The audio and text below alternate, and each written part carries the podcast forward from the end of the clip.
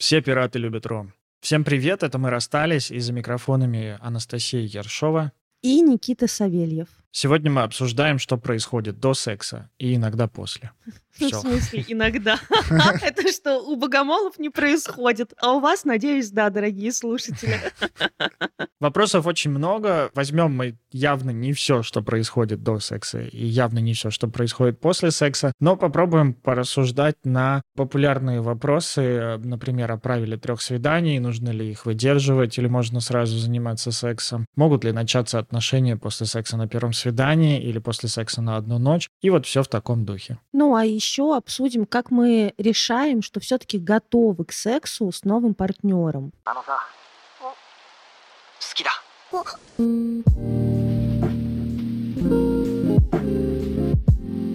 Давай, психологический вопрос. Попробую ответить как психотерапевт. Как мы решаем, Я? да, что готовы к сексу с новым партнером? У меня два варианта. Да. Первое — это тревога, от э, невыносимости мы занимаемся сексом. От невыносимости чего? От невыносимости выносить собственное возбуждение, интерес. Вот возбуждение не сексуальное даже, а возбуждение как интерес, влечение к новому человеку. И этот интерес и влечение очень часто мы сами сексуализируем и думаем, все, ебаться буду. Это если мы говорим вот про такой способ, что мне было слишком тревожно, поэтому я с ним переспала. Или там, мне было слишком тревожно, поэтому я засосал ее, и мы переспали. Это один вариант. А второй вариант, допустим, мы умеем справляться со своей тревогой, выносить какую-то новизну, интерес, возбуждение. Различаем чувства да, различаем чувства, можем э, прикасаться к своим потребностям, то тогда, я думаю, как мы решаем? Осознанно. Мы делаем выбор. Ну, то есть это некоторый выбор, что я смотрю на человека, какие-то факторы важные для меня сходятся, и я думаю, да, я готова заняться сексом с этим человеком. У меня здесь есть два или три пункта, про которые важно понимать и важно говорить. Ну, первое, естественно, это влечение и возбуждение, замечание этого влечения и возбуждения. С этим у большинства людей все окей. Ну, в среднем, короче, это нормально. Не самое сложное к замечанию чувства. Угу. Дальше мы обращаем внимание на то, насколько нам безопасно. Вот с этим уже гораздо сложнее. Ты сказала про тревогу, что из тревоги часто люди бросаются в постель. Тревога — это как раз про какое-то такое небезопасность, неизвестность, малопроговоренность, во многом мы принимаем решение заниматься сексом с новым партнером или не заниматься сексом с новым партнером на основе того, насколько нам с ним безопасно и комфортно. Поэтому в пикапе была такая рекомендация, что обязательно надо побольше всяких мест посетить с человеком, чтобы вы для него раскрылись в разных ситуациях, и он стал вам доверять. Такая была рекомендация. Это про осознанное занятие. Ты описал идеальную ситуацию, вот то, что я назвала осознанно, мне кажется, вот к этому и можно подвести. Потому что, правда, заняться сексом от тревоги и невозможности выносить близко э, нового человека, это такой себе способ. Тоже имеет место быть, но что после него? И вот мне понравилось про безопасность, потому что, во-первых, если женщина не чувствует себя расслабленно рядом с человеком, то какие могут быть оргазмы вообще? Никаких оргазмов быть не может. Как я расслаблюсь, если я переживаю, тревожусь, думаю, а это на один раз, или это что-то значит, а он уже думает, что я шлюха, или нет, а он завтра напишет, или нет, а что он вообще хочет? Он хотел секс на один раз или отношений, презервативы у нас есть или нет? Он вообще чем-нибудь болеет? А герпес, кстати, передается и с презервативом. И знаешь, вот это я гоняю, как тут расслабиться? Какой в жопу оргазм? Никакого. Ну, в жопу оргазм. Никит, Следующий вопрос. Тут апдейт на 2023 год. Где сейчас вообще знакомятся-то люди? Я-то глубоко в отношениях, я не в курсе. Я не глубоко в отношениях, но про 23-й год тоже не в курсе. Я 22-го в отношениях. Слушай, мы познакомились в компании. Все как я люблю. У меня ни разу не было отношений из приложения. У меня были романы из приложений, а вот отношения всегда складывались из каких-то общих компаний. В этот раз точно так же. Мне кажется, это самый проверенный способ найти партнера, найти работу, найти инвестиции. Это всегда через знакомство Через знакомых знакомых, через совместные какие-то вот эти вот. Честно сказать, да. Во-первых, здесь сразу больше безопасности, потому что ты чуть больше уже знаешь о человеке. Например, если это друг твоего друга, неважно сейчас про что мы говорим, про секс, про поиск работы или инвестора. Если это друг твоего друга, то ты хотя бы чуть-чуть знаешь больше о его жизни, ты знаешь, кто его друг, и можешь что-то судить о нем. Честно сказать, если бы я руководствовалась правилом э, «скажи мне, кто твой друг, и я скажу, кто ты», то от Паши я бы бежала, потому что он пришел на тусовку с таким чуваком, которому вообще никакого доверия нет. А я тебе скажу, безопасность — это не всегда что-то, что нам нравится. Безопасность — это раскрытая карта. Ты знаешь, что там за карта. Mm. Ну да. Безопасность — это про понятность, про предсказуемость больше, чем про то, что мне это нравится. Ладно, так подходит. Знакомство через приложение — это прям верхней безопасности, вот мне кажется, в этом плане, потому что очень мало информации, 2, 3, 4, 5, 6, 7, 8 фотографий, может быть, одно-два видео, это вообще мало чего говорит о человеке. Короткое описание на 500 символов, и еще меньше это говорит о человеке. Слушай, у меня была череда свиданий из приложений, и среди них были хорошие ребята. И были ребята, с которыми я занималась сексом, и больше мы не виделись. А были ребята, с кем э, у нас там случались романы, но они не задерживались там по каким-то причинам, ну, внешним. Поэтому я не могу сказать, что вот приложение прям ужас-ужас. Господи, у меня знакомая замужем и с ребенком э, больше пяти лет, безумно счастливы, они познакомились в Тиндере в Москве. Я тоже такого не говорю, что это ужас. Я говорю просто, что это меньше информации, сильно меньше информации, чем ты получаешь, когда знакомишься в кругу друзей или на какой-нибудь секции. Ну, конечно, когда ты знакомишься в своем пузыре, то есть на свидании с приложением придется выяснить, одного ли вы круга вообще люди. Даже не то, что одного, потому что секс между людьми из разных кругов доступен, а просто из каких вы кругов люди, какого вы вообще плана люди, и что вообще с вами происходит. Я так понимаю, знакомство на улице просто вот давно уже умерли. Я вот вообще не видел, чтобы кто-то с кем-то знакомился, и истории таких давно не слышал. Я никогда не знакомилась на улице. Один раз ко мне подошел симпатичный чувак. Я подумала, Господи, Настя, ты уже просто заебала своими принципами саму себя. Познакомься с ним. Я познакомилась, и это был самый страшный случай в моей жизни. Поэтому знакомства на улицах для меня вообще как бы не работают. Если ко мне подходит знакомиться на улице, там мне хочется кинуть мелочи и все, и бежать. Да-да-да, потому что ты думаешь, ну, подожди, ты что, не работаешь? Времени пол седьмого. Очень жалко, что у вас сел телефон. Вот мелочь.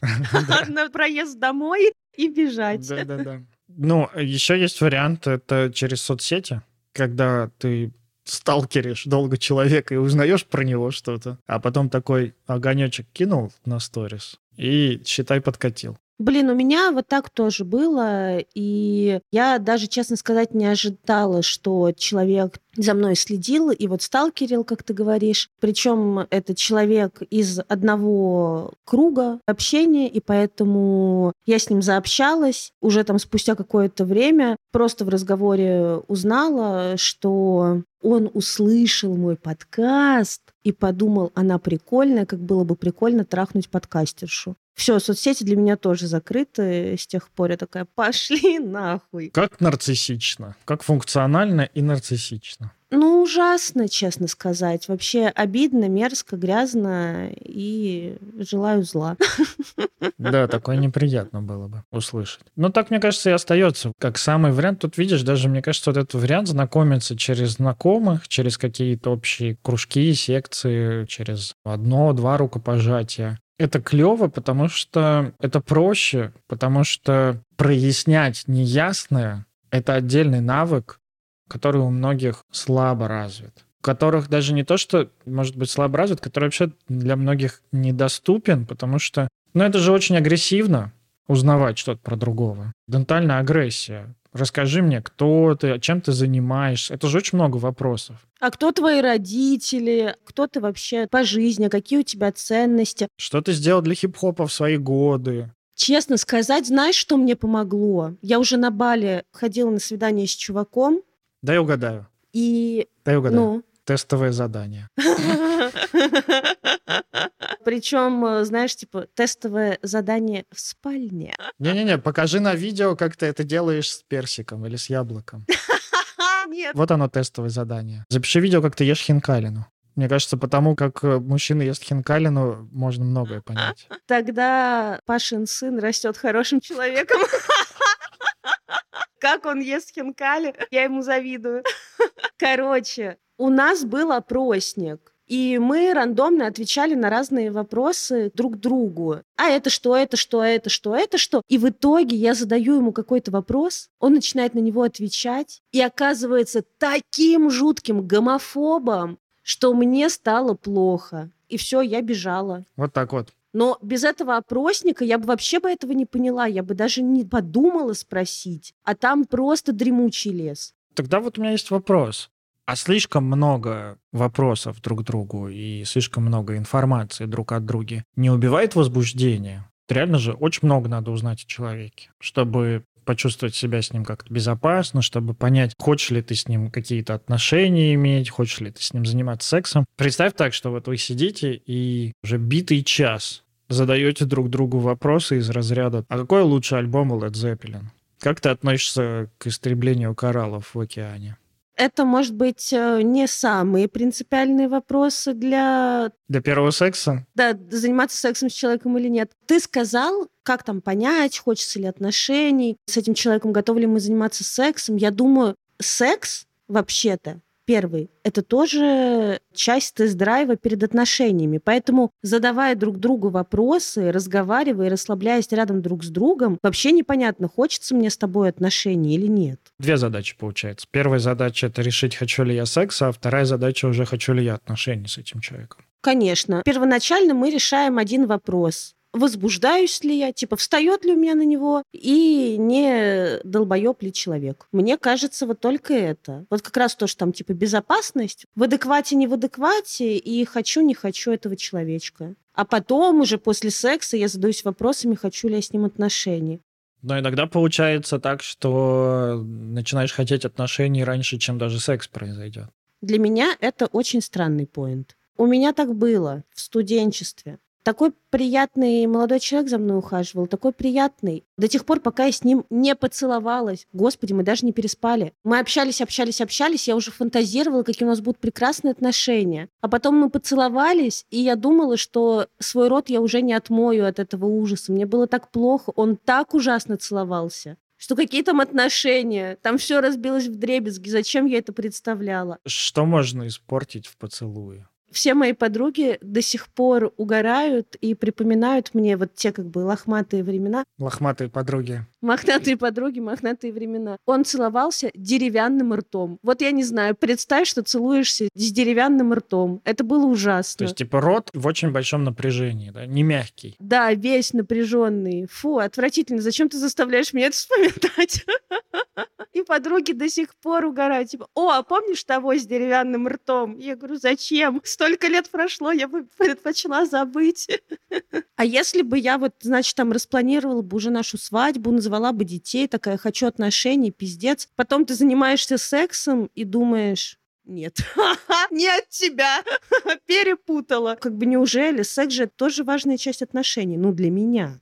Я согласен, я просто думаю, что бывает так до секса, что человек вообще кажется прям ну, идеальным кандидатом в отношения, и ты просто еще надеешься, что будет еще хороший секс, что пазл все-таки сложится. Я знаю, я расскажу про Пашу. Паша еще до секса со мной, просто когда увидел меня первый раз, вот он смотрел на меня весь вечер, а потом мне сказал, что вот тогда он понял, надо брать.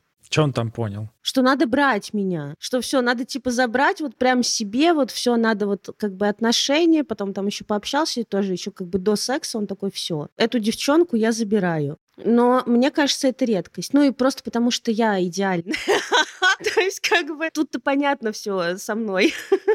Мужчины очень большие романтики. Я думаю про то, как я смотрел на Яну в Инстаграме и думал, надо ехать за этой женщиной. А она сама приехала и я все равно потом поехал за ней. И в твоей истории, и в моей истории, правда, много романтики. Но у нас выпуск тут не про романтику, а все-таки про секс. И ты уже говорила о том, что вот э, у тебя есть опыт секса, после которого не было никаких отношений, не встречались. Угу. Не виделись даже больше. Я даже не помню, как его зовут, честно сказать. Не виделись больше. А вообще, может, ты про свой опыт скажешь или просто про свое мнение? Может ли женщина инициировать секс с э, мужчиной, который ей понравился? Или надо просто намекать, ждать, пока он сам додумается? Мне кажется, что можно делать все.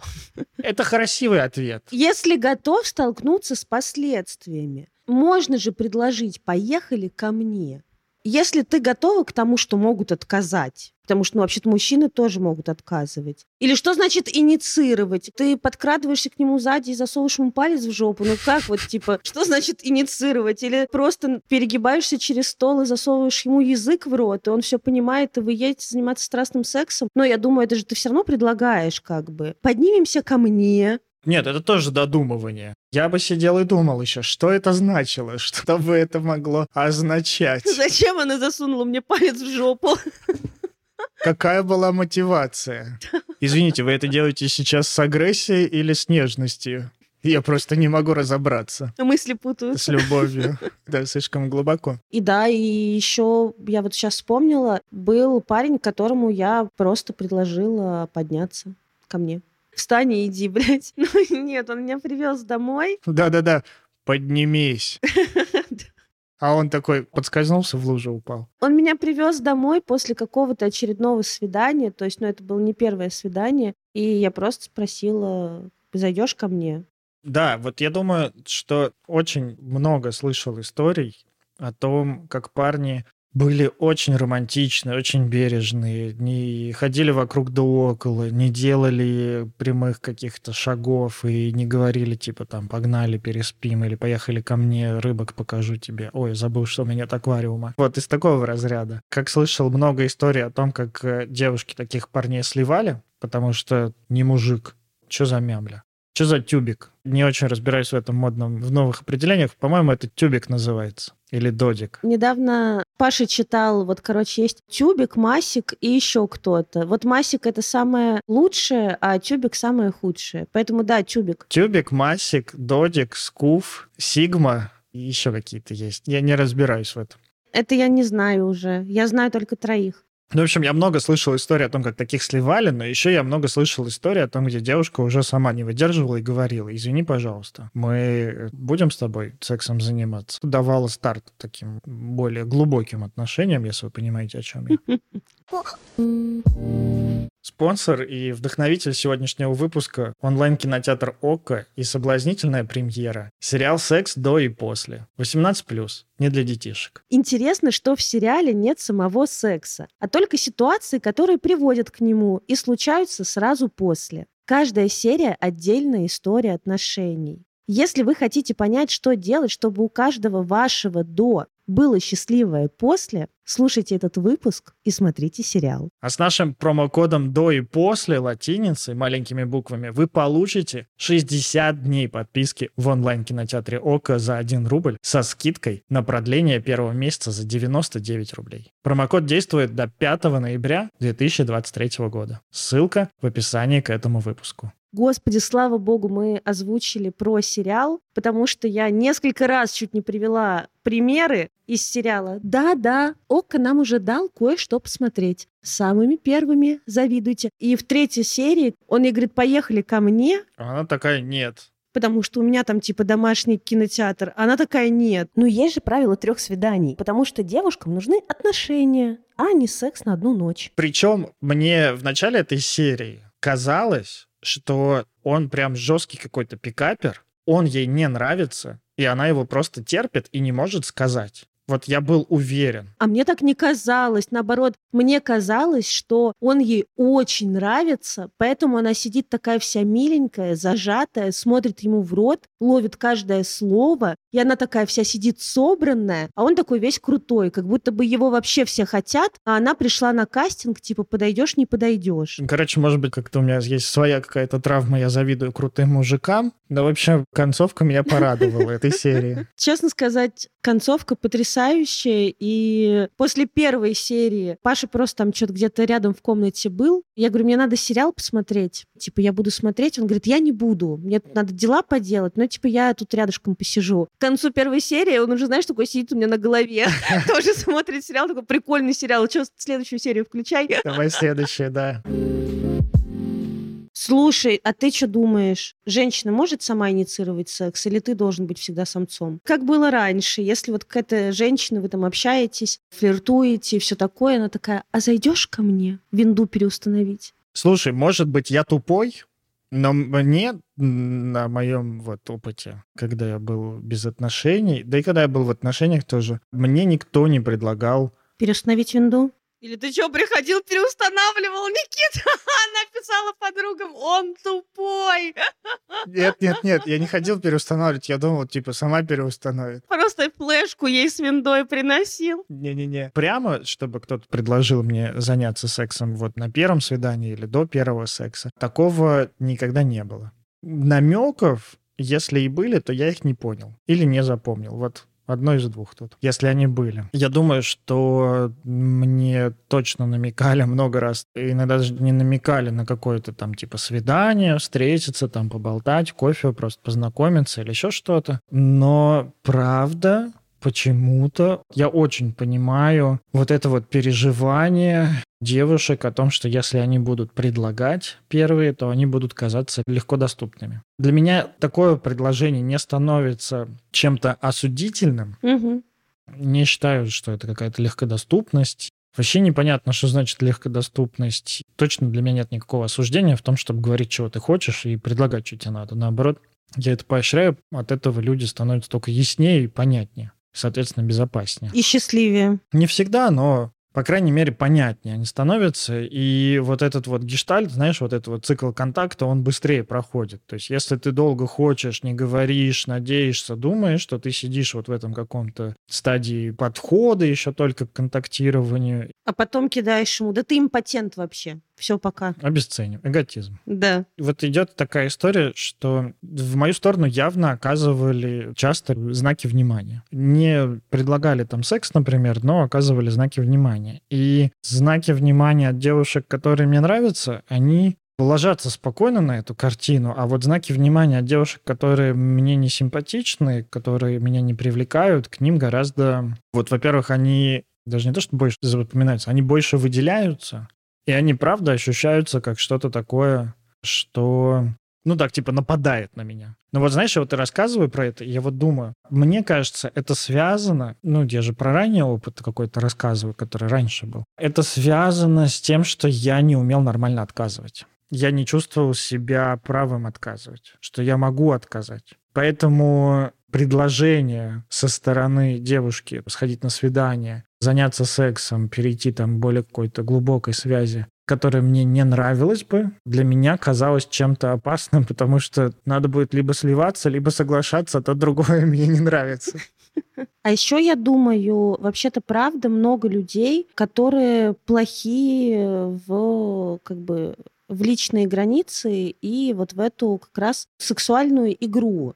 Потому что все равно, чтобы как бы заигрывать друг с другом и чтобы предлагать друг другу секс, неважно, мужчина это делает или женщина, мы должны сначала друг друга выбрать. И это чувствуется. Это чувствуется в жестах, в мимике, физиогномике, в том, как человек разговаривает с тобой, смотрит на тебя, трогает тебя. Мы все равно друг друга выбираем и телом. И вот если как бы головой еще можно сказать, о нет, боже мой, до третьего свидания я не-не-не-не, то тело скажет раньше. Потому что либо есть это влечение, притяжение к человеку, либо нет. Вот хочется тебе его потрогать или нет. С одной стороны, я согласен с тобой, что не всегда и не все могут это понять. С другой стороны, я думаю, это огромная такая серая зона, в которой как раз и происходит очень много насилия. И недопонимания. Ну, недопонимания, естественно. Очень много насилия. Как раз вот эта вот пикаперская идея, что нет, это не ответ, никогда не воспринимай нет. Вот даже ты говоришь о том, что вроде как бы головой уже все поняла, но типа три свидания, все равно скажу про три свидания. Получается двойное послание такое. Потому что, с одной стороны, тебе говорят голосом «нет», прям словами, через рот тебе говорят «нет», только на третьем свидании. Здесь очень серая зона, потому что кто-то, например, ну, там, мужчина может или там женщина может легко сказать «а, он или она явно меня хочет», просто ломается. Угу. А на самом деле, может быть, и правда хочет, а может быть, и вообще не хочет. Может быть, это просто такая реакция у человека, может, он привык так реагировать на такие ситуации. Таким образом, там, смущаться, не знаю, стыдиться, теряться или еще что-то делать. Правда говорят, что наши дети будут лучше, чем мы, и вот то, как обходятся с сексом поколение после нас, мне нравится куда больше, чем э, то, что было в наших головах, когда мы начинали заниматься сексом. Сейчас больше распространено разговаривать, больше распространено спрашивать, больше распространено спрашивать вообще, что ты хочешь, от э, свиданий, от жизни, в плане того, секс на один раз, секс по дружбе, отношения. То есть сейчас как будто бы уже можно это все прояснять. Что по справкам? Наконец-то люди все больше знают про презервативы и что они вообще-то хорошо. Ну вот, мне нравится вариант разговаривать. И вот я думаю, что делать в случае, когда, например, тебе кажется, что человек напротив тебя хочет, прямо говорит тебе, что там нет, например, там пока мы еще мало друг друга знаем, или третье свидание только. Вот из такого разряда. Что я думаю здесь делать? Во-первых, точно не предпринимать насильственных действий. То есть, если тебе сказали нет, мы берем это тогда как правду. Значит, нет. Конечно, правда. И какая разница, даже если у меня есть в голове какое-то правило трех свиданий, я имею на него право. И я могу хотеть заняться сексом с тобой, но при этом имею право сделать это на третьем свидании. Да-да-да, здесь вопрос не про право, а скорее про то, как понять такого партнера, который тебе говорит, что вроде нет, но все равно кажется, что тебя он хочет. Я думаю, в таком случае мы не пытаемся, типа, там, запушить или уговорить, или загазлайтить человека. Типа, да нет, да твое, что твое нет там значит, да ладно, что ты кривляешься, давай не стесняйся, погнали там. Или... Ужас. Сейчас блевану. Или еще хуже, как-то физически принуждать к этому, там, стараться, не знаю, поцеловать, засунуть руку в трусы и так далее.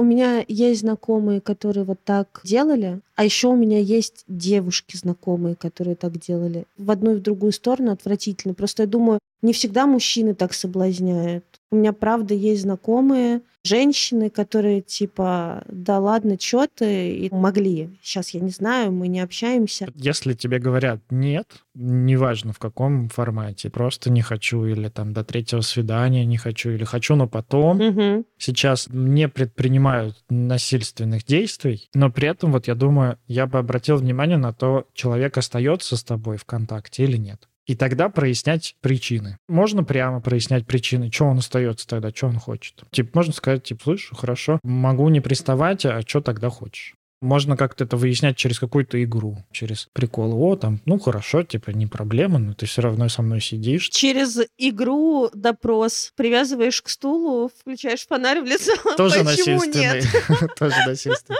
Но игра. Вот вопрос, почему нет? Насколько он, э, как ты думаешь, адекватный. Насколько он уместный даже, вот. Это что-то из продаж. Типа, брать будете? Нет. А почему нет? Типа, сейчас я закрою ваше возражение. Вот я думаю о том, что если к тебе какой-то рандомный подкатывает человек с таким вопросом, ну, типа, из разряда к тебе на улице подошли, типа, привет, познакомимся, ты говоришь нет, тебя спрашивают, почему нет? Ты думаешь, ты кто еще такой? Тебя ебать не должно, почему нет? Я тебе точно не должен это рассказывать. В этом плане вопрос, правда, очень неуместный. Но вообще вопрос, почему нет, достаточно бестактный. Мы не должны объяснять отказ. Но если нам человек дорог, важен, если бы хотелось, чтобы он остался, то тогда это скорее моя задача отказать и сказать почему. Он говорит, «Э, поехали ко мне. Я говорю, я могу поехать к тебе, но секса сегодня у нас не будет, потому что и там то-то, то-то. Потому что я не хочу, потому что я устала, потому что все что угодно, потому что я лечусь, потому что у меня месячные. В общем, все, что угодно я могу сказать, но это, мне кажется, на мое усмотрение. Говорить или нет. И иногда это правда означает, что секса не будет. Да. А иногда передумывают. Это не призыв к действию, что, типа, мужики, если вам девушка говорит, типа, поеду к тебе, но секса не будет, это не значит, что надо ее переубеждать дома. Но нормально, что вдруг подумал, типа, и все-таки захотел. Голова прошла. Но не надо говорить, у меня есть что, бейсбол есть.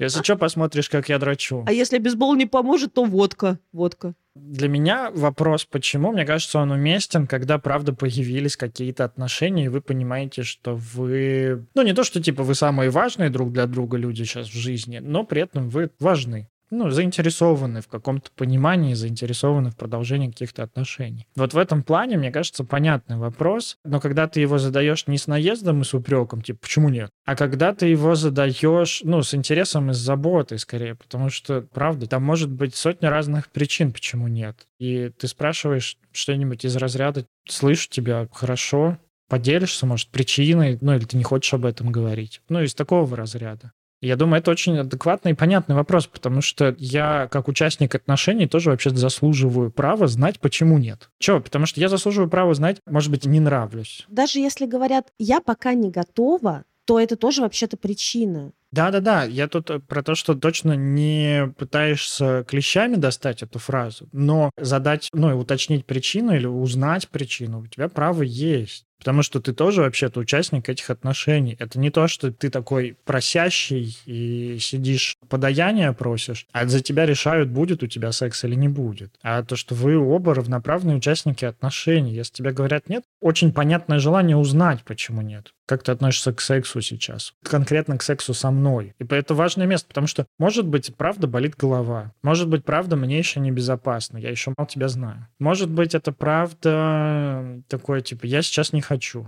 Может быть, ну, у тебя пахнет изо рта. Мне неприятно. А может быть, что я не планировала заниматься сексом вот э, сегодня и не побрила ноги. И, честно сказать, один раз еще подростковости, да, у меня была такая ситуация, когда я не стала заниматься сексом с парнем, потому что вот у меня были непобриты ноги. Потом я выросла и поняла, что парням вообще похуй. Это волосы, они есть. И не то, чтобы как бы ты раздеваешься перед парнем, и он такой, погоди-ка, сейчас я проверю.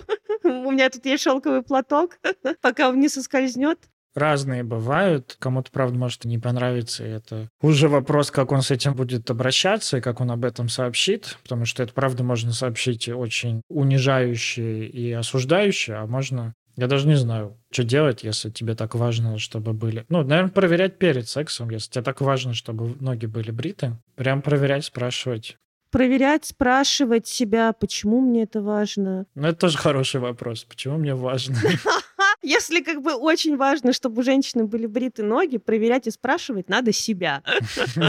Все, следующий вопрос. Ну вот я про две вещи думаю в неэтичном соблазнении. Уместность в плане, насколько вы сходитесь в представлении вашей близости, крепости ваших отношений. Потому что если реально к тебе подкатывает кто-то на улице и говорит, пойдем трахаться, скорее всего, он либо пикапер, либо у него не очень в порядке с вот оценкой вот этого расстояния между вами реального какого-то в отношениях. Либо долбоеб я бы это сказала. Но ты сказал, как молодец. Да. Не очень с оценкой расстояния и пониманием личных границ. Да, то же самое, например, на первом свидании в первые 15 минут спрашивать у человека, опять же, для всех по-разному. Если вы два таких отбитых и для вас нет дистанции, то ну, проблем здесь никаких нет. Вы можете совпасть в этом. Но, например, вот там для меня вопрос о моем сексуальном опыте в первые 15 минут свидания, да и да вообще даже, наверное, на первом свидании, о размере члена. Ну да, вот о таком. А можно вставлю в тебя пальцы? Ну вот примерно такое-то вот, типа, чё? Побриты ли у меня ноги? Да. Я бы охренел. Я бы подумал, подожди, слишком близкий вопрос, слишком интимный вопрос, слишком быстрое сближение. Все понятно, конечно, очень интересно, чем ты занимаешься, а лобок бреешь? А сколько сантиметров? А покажешь? Мне кажется, неэтичность складывается в том, что не умею слышать. Слишком быстро приближаюсь. Просто не умею слышать. А с другой стороны, проблема вот тоже в неэтичном соблазнении в том, что не всегда могу сказать, не всегда могу остановить, не всегда могу или чувствую себя правым э, сказать, мне это не подходит, хватит, остановись, до свидания, мне неинтересно. Это высшая сила, реально. Вот я, например, за собой 10 лет назад, 5 лет назад не очень ощущал силы сказать, мне не подходит, до свидания. Вот только что мне кто-то позвонил, буквально до записи подкаста. У меня обычно заглушены неизвестные, я не беру неизвестные. Но я ждал курьера, я думал, это курьер звонит. Я перезвонил, мне говорят, о, мы вам звонили, есть у вас минутка поговорить, причем не о Боге, а об интернете. И раньше я бы либо бы поговорил, злился бы, пассивно агрессировал, как-то там стебался бы или еще что-то, либо просто сбросил бы трубку. Просто сбросил бы сразу же. Сегодня я сказал, ну, там что-то там, женщина представится, там, меня зовут Елена, там, давайте поговорим про интернет. Я говорю, Елена, про интернет я хоть, говорить не хочу, до свидания. Не слушал особо, что он там говорит, повесил трубку. Для меня это важный навык вообще-то. Отказать Елене поговорить про интернет. Славим его! И Никиту интернет. Никита сделал важное дело, а интернет помогает нам записывать этот подкаст. Почему считают, что серьезные отношения не могут начаться с секса? С чего вообще они должны начаться тогда? Извините меня. Помнится мне, Никита там какого-то, не помню какого года, мысли. Версии. Ну, это еще когда мы познакомились в Иванове, когда еще в университетах мы учились. Никита того года мыслей говорил мне, серьезные отношения, детка, начинаются с секса. И вообще-то тогда я думала, каков козел, а сейчас я думаю, какая правда, блядь. Как вообще без секса начать какие-либо отношения, ну, кроме приятельских. Вот приятельские могут начаться без секса. И бизнес-отношений еще партнерских. А, да, точно. И еще терапевтических отношений тоже, я вам скажу, пунктик такой. Я вам рекомендую начинать без секса. Серьезные терапевтические отношения начинаются не с секса. Там вообще его нет и не должно быть. Ну ладно, ты все правильно сказал, я сдаюсь. Мне кажется, что есть переживания на моей практике. Я слышал его чаще от э, девушек, потому что от парней я его вообще никогда не слышал. Еще ни один парень мне не сказал и что-то из разряда, блин, она переспит со мной и бросит. Ну, может быть, там один-два вот э, что-то о таком подобном думали, но в основном девушки такую идею транслировали в моем опыте. Просто твои дружочки не встречались со мной. Я один раз сказал, блядь, можно я расскажу эту историю? Что он заплакал? Нет, один раз. Это даже не было свидания, потому что мы не списывались. Короче, так случилось, что мы познакомились с парнем, в этот же вечер переспали, и он мне говорит, обменяемся контактами. Я говорю, в следующий раз. В следующей жизни. Никогда тебя устроит? Никакого следующего раза. Ну, просто я сказала, давай в следующий раз. Ага. И мы разошлись. Ну, как бы понятно, что я не хотела. Ну вот, мне кажется, что это частое такое переживание, что со мной хотят просто переспать, а отношений со мной не хотят. Если я не хочу переспать в ответ, тут все понятно. Идет лесом этот человек. А если я хочу переспать и хочу одновременно отношений, тогда это вопросик. Господи Иисусе, когда вот я уже ходила на свидание здесь на Бали, у меня прямо было написано в Тиндере, что хочу отношений, One Night Stand не интересует, Угу. секс по дружбе не интересует, хочу отношений. Угу. А Паша, когда ко мне подкатил, я ему вообще сказала, что я хочу отношений с перспективой на семью, детей, вот это вот все. Угу. И если ты после развода тебе это все не надо, то и мне это все не надо, потому что будет мой человечек, который всего этого мне сможет дать. Но я думаю, что озвучивать вполне нормально. Потому что додумывать и не трахаться — это странно. Ну Вот мне кажется, озвучивать и доверять. Ну, это же такой частый вопрос. Стоит ли спать с человеком сразу, если ты хочешь с ним отношения? Потому что есть идея такая, знаешь, мухи отдельно, котлеты отдельно. Могу спать на первом свидании только с теми, с кем отношений не хочу. С теми, с кем хочу отношения, будем два месяца морозиться, будем два месяца ходить за ручку, что-то обсуждать, ходить в кино, смотреть. Потом переспим, оплюемся, Да, поймем, что не подходим друг к другу, а два месяца уже не вернуть. Нахрен, я вообще противник. Вот кто себя в этом узнал, я предлагаю другой вариант. Не делить на две такие разные истории. А, во-первых, если вы понимаете свои желания и потребности, если вы понимаете, что вы хотите, например, отношений, если вы не хотите one-night стенда, если вы хотите в дальнейшем там семью, если вы ищете человека с с долгую, то, во-первых, говорить об этом, а во-вторых, спрашивать другого человека о том, чего он хочет, и сверять ваши дорожные карты. Мгм. Потому что если это не совпадает, и вы все равно надеетесь, что этот человек будет вести с вами отношения, то это вопрос. Чем вы слушали, когда он говорил, что не хочет? Да, то перечитайте притчу про зеленые и красные яблоки. Да. Тогда здесь я решаю заниматься с человеком сексом сразу, если хочу с ним отношения или нет, не исходя из того, как бабка нагадала или как карты сегодня сказали, а исходя из того, что ответил мне человек, на наше соотнесение целей. И насколько я этому поверил. Например, мы там встречаемся на свидании. Я вообще хожу на свидание с прицелом на вступление в долгосрочные отношения. И человек ходит на свидание с прицелом на долгосрочные отношения. Мы можем это проговорить, понять, что цель у нас одна, и мы переспим раз, два, три, но отношения все равно не сложатся по каким-то другим причинам. Так бывает. Или мы один раз переспим, и отношения не сложатся, потому что мы поймем, что нет, типа в сексе это ужас. Я от себя рекомендую избегать людей, у которых спрашиваешь, а что ты ищешь? Секс на разок, секс какой-то без обязательств, отношений долгосрочных, что ты хочешь? И человек такой, ну это же, блядь, непонятно. Это же надо встретить определенного человека, и вот с определенным человеком уже будет понятно, это на разочек или на всю жизнь. Пошел нахуй. Реально. Это такое мозгоебство. Ну, типа, ты либо знаешь, что ты хочешь от жизни, либо пошел нахуй. Ну, как бы это запудривание мозгов. Я переведу этот ответ. Это ответ «я хочу секса на одну ночь». Но не хочу тебе говорить, чтобы ты не слилась. И если вдруг что-то произойдет, я хочу, чтобы у меня была возможность продолжить с тобой эти отношения. В удобной для меня форме. Ну да, но в любом случае это непрозрачное замалчивание своих прозрачных целей. Потому что когда человек слышит от женщины «я хочу отношений», или там, когда женщина слышит мужчину «я хочу отношений», ты же сразу на себя примеряешь, типа «а я вообще вот так потенциально вижу наши с тобой отношения или нет?» При этом, вот знаешь, с другой стороны, я вот думаю, иногда вопрос о том, можно ли заниматься сексом, если хочу потом отношений, угу. может звучать как перекладывание ответственности. Потому что ты правильно говоришь о том, что да, оба человека могут хотеть отношений, длительных заняться сексом, понять, что нет, с этим человеком не хочу. Не с тобой. Да, не с тобой. Ну, иногда бывает, это звучит как из разряда, окей, я с тобой займусь сексом, но ты обещай со мной строить отношения.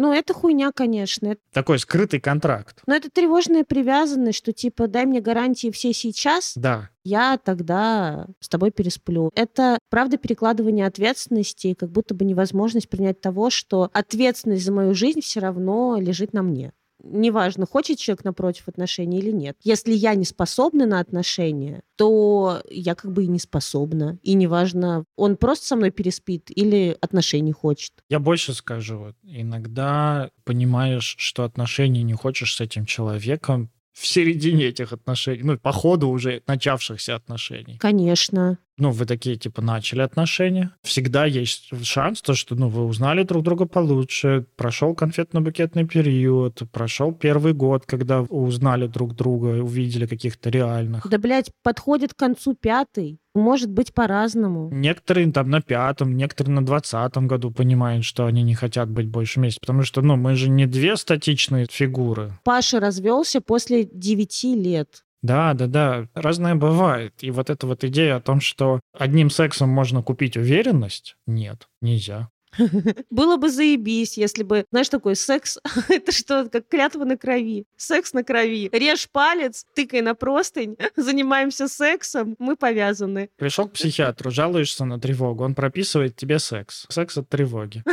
Понимаешь, что нужно. Ну и вообще хорошее дело, даже не то, что нужно. Тут решайте сами, но дело хорошее. Обсудить сам секс до секса. Как минимум, это контрацепция и здоровье. Угу. А вот как далеко могут уходить разговоры о сексе и не... Тоже вот такой вопрос, не собьет ли это возбуждением? Стоит ли вообще проговаривать, типа, окей, пойдем ко мне, займемся сексом. Вот прям вот четко. Надо ли вот это вот, иду на вы, сейчас я сниму трусики и не обязательно свои. Стоит ли, короче, словами прям проговаривать и обозначать то, что, во-первых, у вас будет секс, а во-вторых, каким он должен быть? Если есть э, какие-то особенности, мне кажется, тут важно проговорить. Не уверена, что прямо на первом свидании в ресторане, знаешь, я, кстати, обрезанный, поэтому у меня чувствительность снижена. Вот как бы не обязательно это проговаривать на первом свидании. Чисто смотришь, как она телятину ест, и ты такой, я, кстати, обрезанный.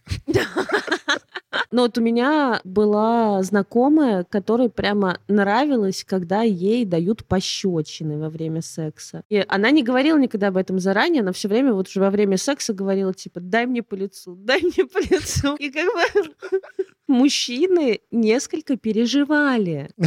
И у кого-то падал. Сам факт предстоящего секса, мне кажется, нормально обсуждать в конце свидания, вы такие, короче, вот по ходу свиданий, поедем ко мне? Да, поедем, все без проблем. Или очень тебя хочу, не могу терпеть, пожалуйста, давай поднимемся наверх и возьмем друг друга. Это очень нормально. Мне кажется, вот это вот подходящее время для этого. А сам секс вот уже о том, у кого что чувствительно, кто как любит, какая поза, или там во время секса я могу попросить тебя меня ударить, не пугайся. Ты, пожалуйста, ударь, но не так, чтобы зубы выбили, я слишком много на стоматолога потратил. Кулаком не бей, ладонью нормально. Да-да-да, вот из такого разряда. Это уже, мне кажется, надо обсуждать, когда вы уже физически приближаетесь к кровати. Ну, или к месту, где будете заниматься сексом. А вот э, контрацепцию и справки до чтобы не было такого, мы приближаемся к кровати, есть презервативы, нет, и у меня нет. Ну, давай без них. А потом как бы, вот тебе секс, вот тебе букет, вот тебе все, давай пока. Да-да-да, я думаю, вот это вот тоже вместе с самим фактом секса тоже хорошо будет обсудить. Если справки, если контрацепция. Угу. Что после секса? Мы уже сказали о том, что ну, отношения спокойно начинаются после секса, если оба этого хотят, если обоим это интересно. В вопросе, могут ли отношения начаться после секса, есть как будто бы идея о том, что вы оба в этих отношениях не участвуете, что они быть сами по себе. От секса зависят эти отношения. На пенек сел, косарь должен. Само что-то произошло волшебным образом. Нет, отношения строятся между двумя людьми. Если один из них не хочет, отношения не построятся. Если у обоих слишком много, я бы сказала, говна, зачеркнуто интроектов, то тоже не построится. Если я сижу и не пишу первое, потому что, блядь, женщины первыми не пишут. Угу. А он не пишет, потому что не понимает, нравится тебе или нет? Да, а он не пишет, потому что, там, не знаю, может быть, что-то пошло, по его мнению, не так, и он переживает такой, блядь, ну вот это было плохо, она вот так сказала, наверное, думает, что я дно. Как-то она не так отреагировала на то, кем я работаю. Ну, ладно, подожду. Если напишет, значит, все заебись. Все, как бы пока. Они оба состарились, так и не узнав, что нравились друг другу. Короче, отношения после секса начаться могут. Но помните, что отношения сами собой не начинаются. Отношения начинают два человека, ну или больше человек если вы вдруг из таких, кто хочет больше. Шведская семья. Да, если вы из шведской семьи. То другой вопрос, гораздо более пикантный и деликатный. Как этично сказать партнеру, что секс не понравился, и ты не хочешь продолжения? Ну как сказать? Ртом. Желательно не по СМС. Вот тут уже, короче, как терапевт. Как терапевт отказывает клиенту с уважением, заботой и внимательностью к нему, но твердо соблюдая свои границы. Да, ну и как это тогда? Спасибо большое. Это был интересный опыт. Повторять я его, конечно, не буду. Нет, наверное, не так. Короче, после секса хорошо бы не критиковать сам секс. Сексом занимаются двое. В нем участвуют двое. И на качество этого секса влияют тоже двое. Один никогда не может э, отвечать за все качество секса. Правда, а еще никто не может догадаться, как нам нравится. Поэтому секс это тоже коммуникация. Хуже молчаливого секса нет ничего упреками делу не поможешь. Если что-то не понравилось в сексе, то тогда хорошо бы говорить, как ты хочешь, и спрашивать, может ли так партнер. Ну и дальше уже смотреть. Мы не критикуем тело другого человека, потому что во многих параметрах человек не выбирает это тело. Уж точно он не выбирает там свой рост, например, то, как у, у него устроен обмен веществ. Ну, как бы размер сосков, вид половых губ, родинки, э, все что угодно, там какие-то шрамы, ожоги. Да-да-да. Даже разность э, груди мы не выбираем, они просто разные. У кого-то менее разные, у кого-то более разные. Мы не сравниваем с прошлыми партнерами, типа, а вот э, там было сильно лучше. Потому что если тебе хочется что-то, что было там, ты просто говоришь, мне хочется вот этого. Угу. Не того, что типа там, о, моя бывшая была прям, ну, вообще шалунья, вот давай ты тоже будешь шалунья. Естественно, мы не спрашиваем, типа, где ты так научился. Научилась. Ну, только если вы очень два это, рафляных комика, ну, это смешной вопрос. Я у Паши спрашиваю, типа, а ты давно так умеешь? Но это уже чисто поржать для своих. После первого секса, или знаешь, а кто тебе сказал, что так правильно? Тоже не надо такое спрашивать. Поэтому, если не понравился секс, и вы хотите исправить его, и вы хотите попробовать еще раз, потому что чем дальше в отношениях, чем больше вы друг друга знаете, тем секс лучше становится. Первый секс, он не такой классный, как э, про него говорят. Ну, Вообще ни за что не применяю секс в развивающихся отношениях на даже вот в развивающихся странах. На секс в странах первого мира. Ладно, скажу по-другому. Ни за что не применяю наш секс сейчас с Пашей на секс год назад. Ну да, да, секс улучшается со временем. Поэтому, если вам не понравилось, и вы хотите попробовать еще раз, если вы хотите дать шанс, то мы говорим, что мы хотим, что мы хотим в следующий раз, чтобы было по-другому, и обсуждаем это с партнером. Предлагаем что-то попробовать, что мы хотим добавить. Ну да, да, как пробуем это изменить, но опять же с уважением, заботой и внимательностью. А если мы не хотим даже давать шанс, ну прям тоже интересный вопрос. Вот у тебя много возбуждения к человеку, вот у тебя много симпатии к человеку. Вы поговорили, все тебе понравилось, взгляды на жизнь у вас похожие. И правда ты думаешь, что, блин, прикольно было бы с ним отношения построить. И вы занимаетесь сексом, и тебе что-то не нравится, и ты в моменте перестаешь все хотеть. Вот у меня так было один раз в жизни. Это было ужасно. И мы, правда, вот как раз переобщались, и уже было много ожиданий, но там было то, что не изменить, то, что не обсудить. Это как бы были скорее такие физические наши несостыковочки. Ну, я думаю, тогда, правда, можно сказать о том, что, блин, ну, к сожалению, мне не понравилось. И я не хочу пробовать по-другому, не хочу давать второй шанс этому. Это будет не для меня, я не хочу. Угу. Я, ну, правда, сожалею, потому что я хотел. Я был бы рад, если бы было все здорово, но вот я, к сожалению, не могу. И здесь хорошо, ну, еще оставлять за собой право там не раскрывать подробности или сказать, типа, я не могу об этом говорить или я не хочу об этом говорить. Ну, типа, я не хочу это обсуждать. Прости, я тоже расстроена, просто нет. Да, вот. В идеале вообще, если вы оба сможете вместе отгоревать это, такие сели, поплакали. Ну, блядь, это не обязательно. Как-нибудь и поодиночке отгорюете. Вот так вот отказывается. Четко, ясно, твердо, с уважением, внимательностью и заботой. Четко, ясно, твердо — это прямо девиз идеального секса. Извините.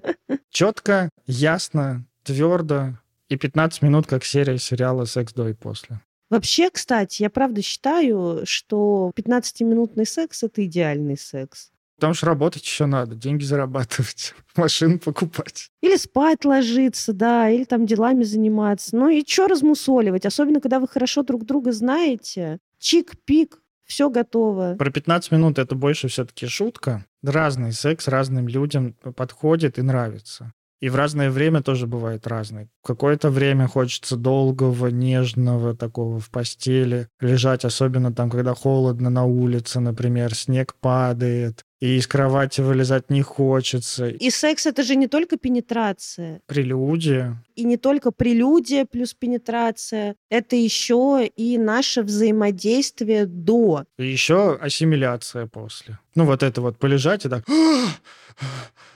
Полежать, выдохнуть. Выдохнуть, да. Спуститься, искупаться в бассейне, посидеть, попить, перекурить, попить чаю, сказать «было заебись». Конечно, это важная часть секса тоже. Ну, вообще, не всегда, чем дольше, тем лучше. Это правда. А как лучше уточняйте у вашего партнера. И у себя. Да, для начала у себя, а потом у вашего партнера. То знаю я вас. Выросли мы в этой созависимой системе. Как начнем уточнять у партнера, как лучше, так и позабудем про себя. Поэтому сначала про себя подумали, потом уже у партнера спросили, а как ему. Потом вместе посмотрели сериал «Секс до и после».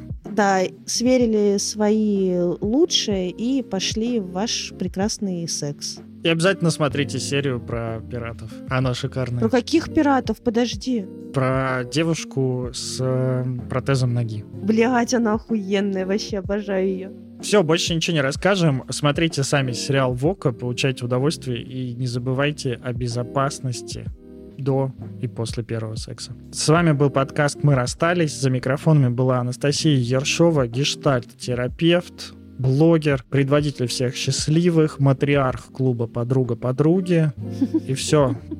Как все. И Никита Савельев, гештальт-терапевт в процессе обучения, блогер, продюсер, предводитель всех красивых, и что? И всем пока.